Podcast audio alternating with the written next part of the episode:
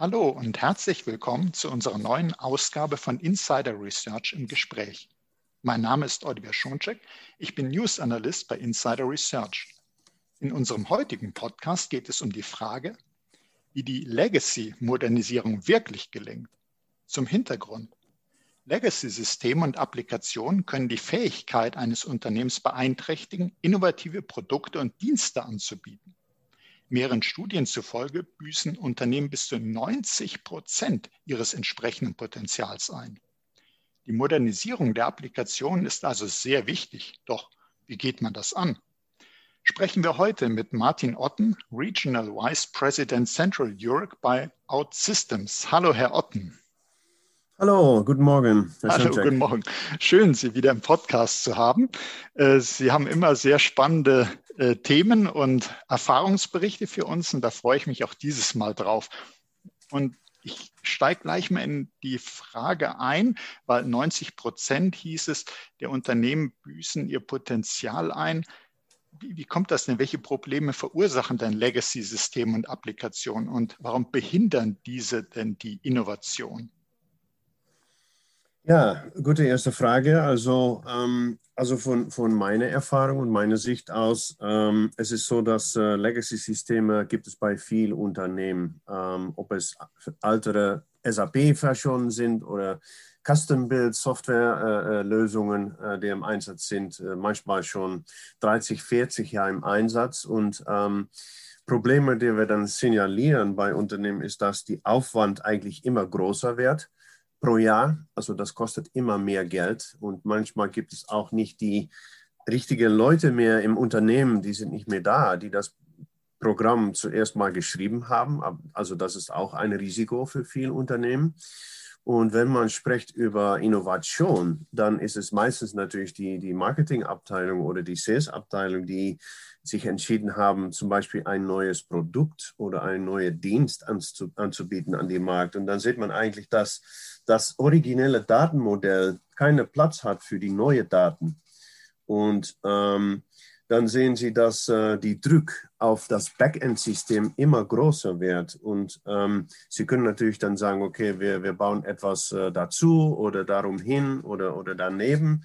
Aber endgültig muss man sich irgendwann entscheiden, um das Kernsystem dann auch äh, neu zu bauen oder umzusetzen auf etwas Neues, Moderneres, das viel, viel flexibler ist, um dann mit Änderungen und ähm, neue Produkte oder Dienstleistungen umzugehen im Prozess. Also wenn ich jetzt äh, daraus schließe, die Vorzüge der Modernisierung wären dann also, dass man unnötige Kosten einsparen kann, wenn Sie sagen, dass die Altsysteme immer äh, höhere Kosten verursachen, dass die Wartbarkeit auch gesichert wird, weil man äh, nicht mehr auf Fachkräfte angewiesen ist, die das irgendwann mal programmiert haben und jetzt gar nicht mehr im Unternehmen verfügbar sind. Und ja. Sie haben auch gesagt, dass, äh, ja gut, Datenmodell, dass man äh, sagt, man kann eben neue Anwendungen, äh, neue Ideen, die man auch hat im Rahmen der digitalen Transformation, gar nicht in dem alten Datenmodell abbilden. Da muss also was geschehen. Ähm, für mich, ich komme so ein bisschen auch aus dem Bereich Sicherheit, äh, ist auch immer die Frage, spielt auch zum Beispiel das Thema Sicherheit eine Rolle, wenn man eher mit Legacy-Systemen arbeitet? Naja, äh, klar, äh, sicher spielt das eine, eine Rolle.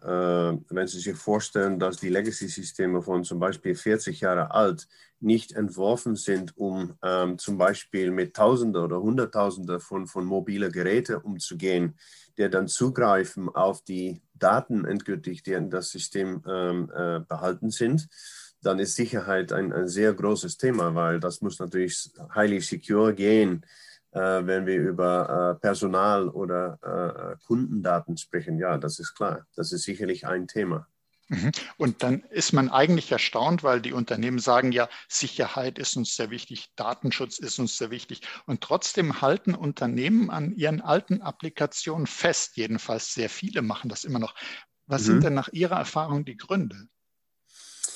Ja, ähm, also ähm, viele Unternehmen sehen noch nicht die Notwendigkeit, um das jetzt zu machen, weil es geht noch immer gut oder ziemlich gut im Geschäft. Aber wenn plötzlich ein neu, neuer Anbieter in, in das traditionelle Bereich äh, reinkommt mit, mit neuen Businessmodellen und ein neues, modernes Plattform, und Geschäft übernehmen würde, dann würden sie sich ähm, also äh, ja, äh, abfragen, glaube ich, äh, ob sie das nicht früher äh, machen äh, äh, hätten. Ich denke, dass die größte Gründe für viele Unternehmen ist eigentlich Risiko.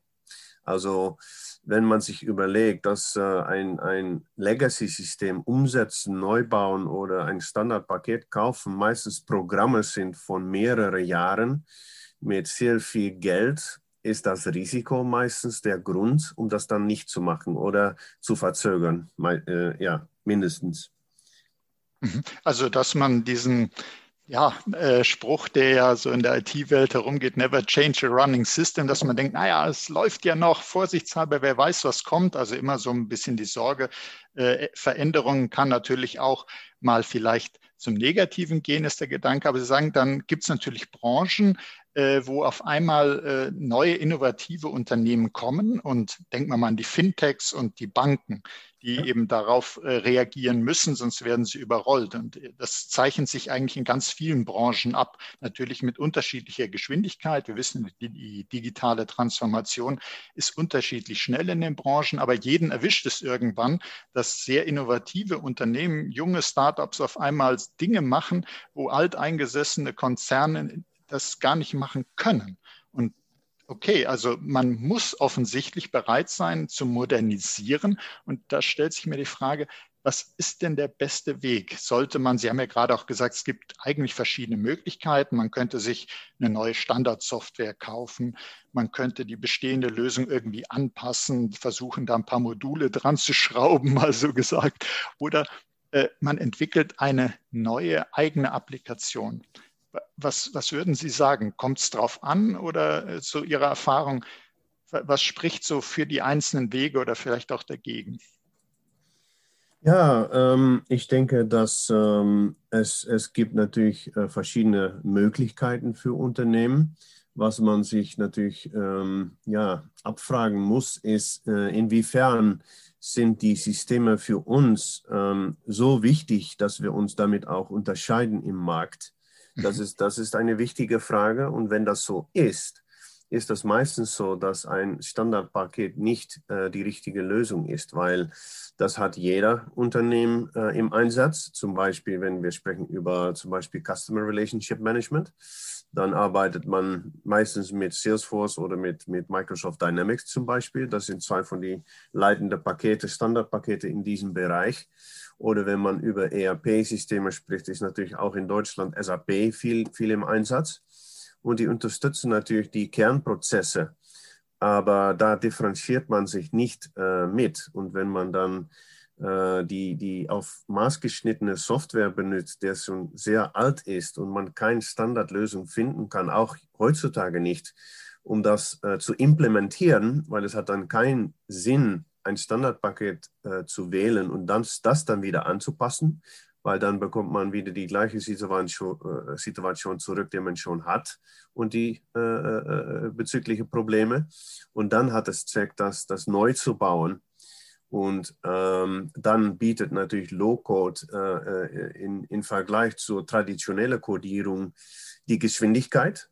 viel, viel schneller kann man liefern und die Produktivität der Entwickler ist auch viel, viel größer. Aber wichtiger ist doch die, dass, dass, dass, äh, die Möglichkeit, um das dann auch wieder anzupassen in die Zukunft, wann man äh, es ist eine Gedanke, ist, ist sehr, sehr, sehr sicher momentan, dass es wird, noch, es wird noch viel ändern in die Zukunft. Also man muss die Möglichkeit haben, die Änderung durchzuführen, unterstützt mit IT. Und das ist, was Low-Code auch ermöglicht. Also spricht ja wirklich vieles dafür, äh, dass man diese Modernisierung äh, in großen Stücken selbst in die Hand nimmt. Allein, wie Sie auch sagten, die Flexibilität, die, äh, es ist ja jetzt nicht, dass man sich jetzt an eine Veränderung anpasst und sagt, so, das war's, sondern man muss ja sich dynamisch verändern können. Und das geht natürlich am leichtesten, wenn man da Werkzeuge hat, um da eben das selber auch zu machen. Und Sie haben auch Low-Code genannt. Ich denke, der Mangel an Entwicklerressourcen ist sicherlich ein Grund, warum viele Unternehmen im Moment sagen, ja, gut, Modernisierung ja, aber selbst können wir es nicht. Und mit Low-Code, vielleicht können Sie noch mal sagen, äh, wie hilft das denn, äh, damit die Hörerinnen und Hörer, die damit vielleicht noch nicht so vertraut sind, wie hilft das denn, die Entwicklung im eigenen Hause voranzubringen. Mhm, ja. Ja, ähm, Low-Code hilft dann äh, in die Fachkraftmangel, weil man kann eigene ähm, äh, Kollegen, die schon im Unternehmen tätig sind, umschulen nach Low-Code-Entwickler. Das sind keine klassischen Entwickler, die mit Code arbeiten, wie zum Beispiel Java oder .NET, aber die arbeiten mit visuellen Modellen und die können eigentlich sehr schnell sehr produktiv sein und die haben auch die Kenntnisse von den Prozessen, also die Domain Knowledge, würde ich mal sagen. Und die Kombination ist dann ähm, das richtige Team, der daran arbeiten kann, ähm, IT und Business äh, zusammen. Und man braucht äh, mit so einer Low-Code-Plattform äh, wie OutSystems auch keine Armee von Entwicklern. Es sind meistens zwei, drei Entwickler, die so hochproduktiv sind, dass die Software produzieren können für vielleicht äh, zehn oder zwölf. Ähm, das ist die Produktivitätszahlen, die man mit Low-Code auch ähm, ja, erreichen kann. Mhm. Also, dass man, äh, ich stelle es mir so vor, das Wissen der Fachbereiche sozusagen nutzen, also die wissen ja, was sie eigentlich bräuchten, da ja. kommen die Anforderungen her und die zu befähigen, selbst äh, also große Teile äh, der Entwicklung sozusagen zu übernehmen, wo dann die professionellen Entwickler, die eben sehr rar sind, aus der IT-Abteilung dann vielleicht nur noch wenige Schritte machen müssen, vielleicht so Schnittstellen irgendwas anpassen und so, aber im Wesentlichen das direkt nehmen können, was die Fachbereiche als Low-Code-Entwickler, als Citizen-Developer, der äh, spricht mir auch davon, äh, was die schon vorbereitet haben. Das ist natürlich ein Riesenvorteil, wie Sie gesagt haben. Und ich habe äh, mir so verschiedene Berichte von OutSystems angeguckt. Da haben Sie immer sehr spannende Reports und da wird auch einmal ausgesagt, viele Unternehmen erkennen inzwischen, dass es für die Modernisierung wichtig ist, ein agiles Projektmanagement zu haben. Äh, und, aber bei den agilen Methoden in der Entwicklung ist man noch nicht so weit. Wie ist da Ihre Erfahrung? Wo, wo stehen da so die Unternehmen, wenn es tatsächlich darum geht, agile Methoden für die Entwicklung zu nutzen? Ähm, ja, das ist natürlich äh, das große Vorteil, auch wenn man über Risiko spricht, äh, um ein Kernsystem zum Beispiel umzusetzen. Das ist sehr groß, sehr umfangreich meistens. Und dann kann man anfangen, ähm, in agilen Methoden am besten mit ein sogenanntes Minimal Viable Product, also ein Durchschnitt von das ganze System, fokussiert auf zum Beispiel das eine der meist kritischen Prozessen und das dann zu beweisen zuerst mal und mit den Nutzer auch abzustimmen, die das System dann benutzen werden in Zukunft, also zumindest Kern-User. Und das System dann innerhalb von sogenannten Sprints, also zwei wöchentliche Sprints, weiter auszubauen, dass man das ganze System im Ende ähm, ersetzt. Und ähm, es ist nicht mehr so, dass dann ähm, alles auf einmal in das System eingeschoben wird. Nee, man geht schon live mit das erste Prozess und das wird schon richtig in Produktion genommen und dann wird es ausgebaut. Und dann sieht man auch, dass wenn man zum Beispiel Denkfehler gemacht hätte, kann man das auch wieder ganz schnell anpassen, statt zu warten bis zum Ende und dann zum ähm, der Meinung zu kommen, dass das System nicht gut funktioniert. Also man kann Fehler auch oder Denkfehler oder Prozessfehler oder Implementationsfehler eigentlich ganz schnell auch wieder anpassen und das ist auch ein großes Vorteil. Also es ist nicht nur die Pro Projektmethodologie, ähm, äh, äh Agile würde ich sagen, der Organisation äh, muss auch sich einstellen, dass sie agile werden, weil es, es liegt so genau ein hoher Druck auf die IT-Abteilung als auch auf die Fachabteilung, der auch ähm, sehr, sehr eng dabei sein muss, weil die, die Entwickler so produktiv sind, dass die auch die äh, gelieferte Funktionalität schnell sich anschauen äh, müssen und testen müssen und so weiter. Die müssen eigentlich ganz viel auch dabei sein im Projekt. Ist es eigentlich so, wie ich äh, zwischendurch mal behauptet habe, dass man sagen kann, äh, unter den Branchen, wenn wir zum Beispiel die Finanzindustrie vergleichen mit der Fertigungsindustrie, ist es da äh, so, äh, dass äh, zum Beispiel Banken vielleicht äh, eher bereit sind oder schon weiter sind, ihre Systeme zu modernisieren im Vergleich zur Industrie? da haben Sie da auch Erfahrungen oder kürzlich vielleicht einen Bericht oder so gemacht? Mhm. Ja, ich denke eigentlich äh, von meiner persönlichen Erfahrung aus ist es eigentlich andersrum, dass äh, die, die, die Industrie eigentlich, ähm, was ich gesehen habe, ähm, äh, mehr schon äh, Kernsysteme umgesetzt hat auf, auf eine Low-Code-Plattform. Die Banken, ähm, ähm meistens kleinere Banken, ja, aber größere Banken, äh, da sehen wir noch nicht so viele äh, davon. Und äh, das ist eigentlich, weil die Komplexität da so groß ist, mhm. äh, dass die Systeme meistens vier, fünfmal äh, ein, ein, ja, eingerichtet worden sind bei die Bank. Ähm, die müssen dann eigentlich äh, sehr, sehr viel ändern in Bezug zur Backend-Systeme, Prozesse, Governance, äh, Integration ist ein sehr, sehr großes Thema. Das ist riesenkomplex. Das ist fast unmöglich ist, um, um das ganze Landschaft dann umzusetzen. Die Risikos sind einfach zu groß, glaube ich. Okay. Mhm. Ja. verstehe ich. Ähm, ich habe gesehen, dass eben OutSystems äh, bei der Modernisierung von Legacy-Systemen helfen kann. Haben Sie denn da vielleicht einen schönen Use Case für uns, damit wir sehen, wie das in der Praxis funktioniert? Ja, es gibt mehrere Beispiele, aber vielleicht wäre es gut, ein, ein Beispiel zu nennen äh, in die Niederlanden. Einer von unseren Kunden da ist äh, Vopak. Das ist ein, ein sehr altes Unternehmen, schon Royal Vopak, mehr als 100 Jahre alt. Und äh, die hätten ein System im Einsatz basiert auf äh, JD Edwards, äh, ERP-System für Unterstützung die Kernprozesse und haben eigentlich das System äh, ganz, ganz viel ähm, angepasst, auch um die differenzierenden Prozesse unterstützen zu können. Werde von einer von der größeren Systemintegratoren auch unterhalten für in Wartung für, für Vorpack. Und die haben sich entschieden, um in die Zukunft eigentlich in Bezug zur Flexibilität, die sie dann bieten möchten an ihre einzelnen Kunden, das System ähm, umzusetzen auf Low-Code mit Out-Systems. Und ähm, die sind eigentlich angefangen mit ähm, sogenannten Vision-Workshops. Die haben ihre eigene Vision gehabt, äh, was die denn im endgültig haben möchten. Und wir haben das dann zusammen mit denen zurückgerechnet, äh, wie gesagt, um dann irgendwo anzufangen mit einem Module zuerst mal, das umzusetzen, zu integrieren mit die existierenden Systeme und dann Modul vor Module das dann ähm, umzusetzen. Endgültig ähm, Order Management, Contract Management, Warehouse Management und so weiter. Und das dann auch, wenn das, das ganze Modul fertig war, weltweit erstmal in ein erstes paar Länder auszurollen zu den User. Und das wird momentan wird das äh, in aller Hafens äh, der Welt, wo FOPAC tätig ist, äh, eingesetzt.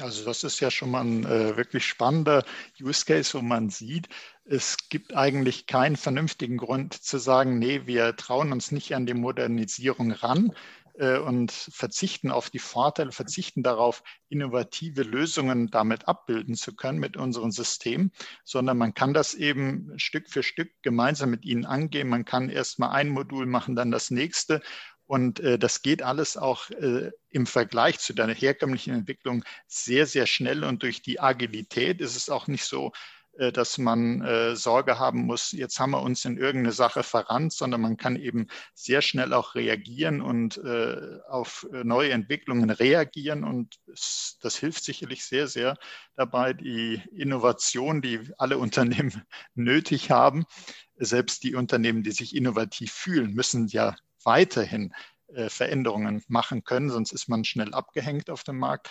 Also ja. gibt es kaum Grund, die Modernisierung nicht anzupacken. Und wenn jetzt unsere Zuhörerinnen und Zuhörer sagen, ja, stimmt, wir haben da vielleicht ein bisschen bisher gezögert, hatten da auch Sorge, äh, das anzufassen, haben auch gedacht, das ist unheimlich großer Aufwand, das sind ja Jahre äh, und das, das geht jetzt nicht. Wir kümmern uns nur um den laufenden Betrieb, wir denken nicht an morgen, so, so in, in der äh, Vorstellung.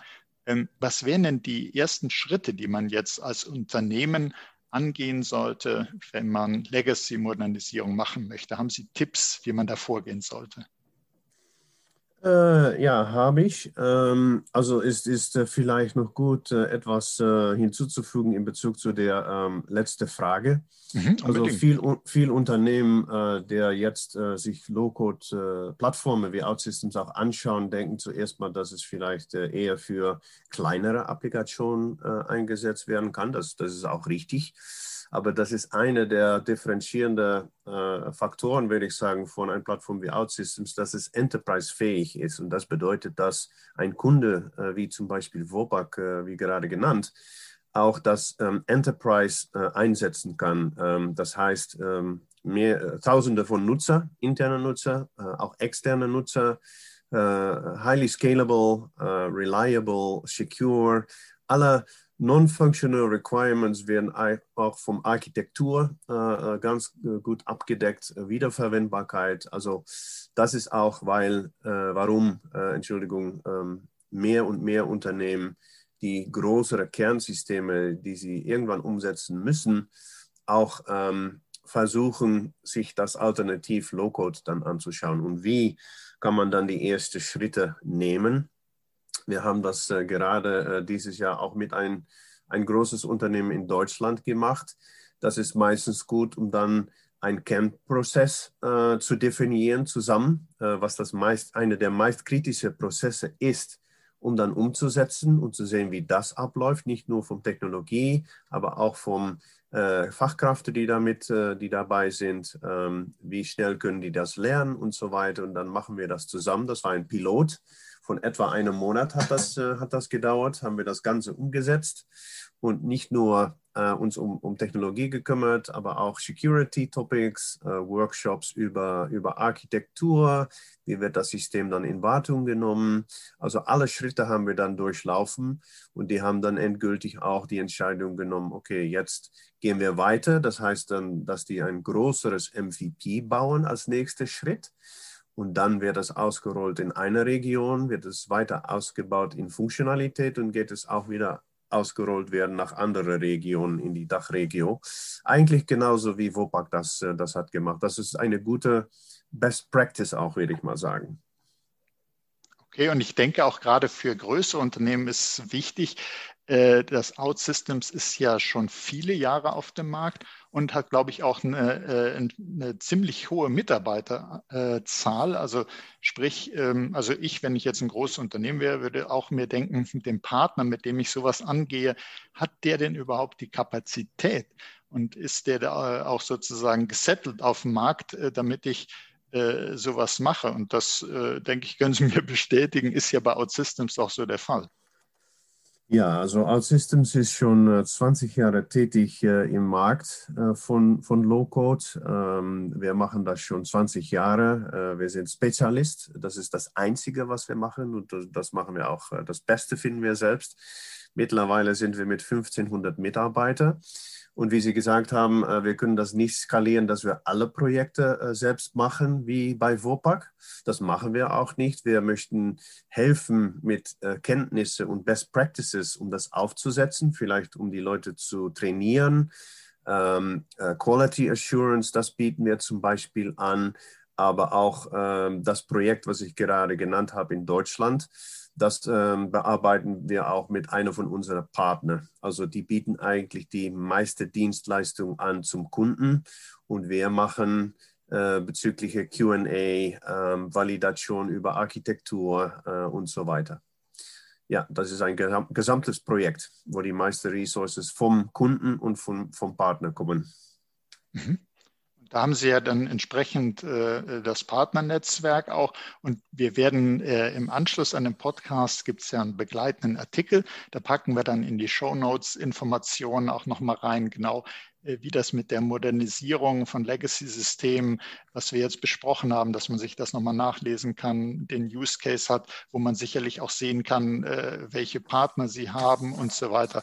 Äh, und ja, da möchte ich Ihnen ganz herzlich danken, Herr Otten, dass Sie uns auch diesmal wieder äh, wirklich spannende Einblicke gegeben haben, diesmal in die Modernisierung von Legacy-Systemen. Und äh, herzlichen Dank auch für Ihr Interesse, liebe Hörerinnen und Hörer. Seien Sie auch das nächste Mal dabei, wenn es heißt Insider Research im Gespräch. Das war Oliver Schoncheck von Insider Research im Gespräch mit Martin Otten von OutSystems. Herzlichen Dank, Herr Otten. Herzlichen Dank auch.